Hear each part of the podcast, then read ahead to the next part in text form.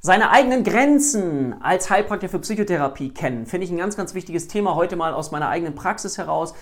Es ist absolut sinnvoll, wenn du in einer Psychotherapie bemerkst, ja, wir können ganz klar Anamnese und Diagnostik durchführen. Das heißt, wir sind in der Lage, die Fragen zu stellen, um eine Verdachtsdiagnose zu stellen oder auch eine Diagnose.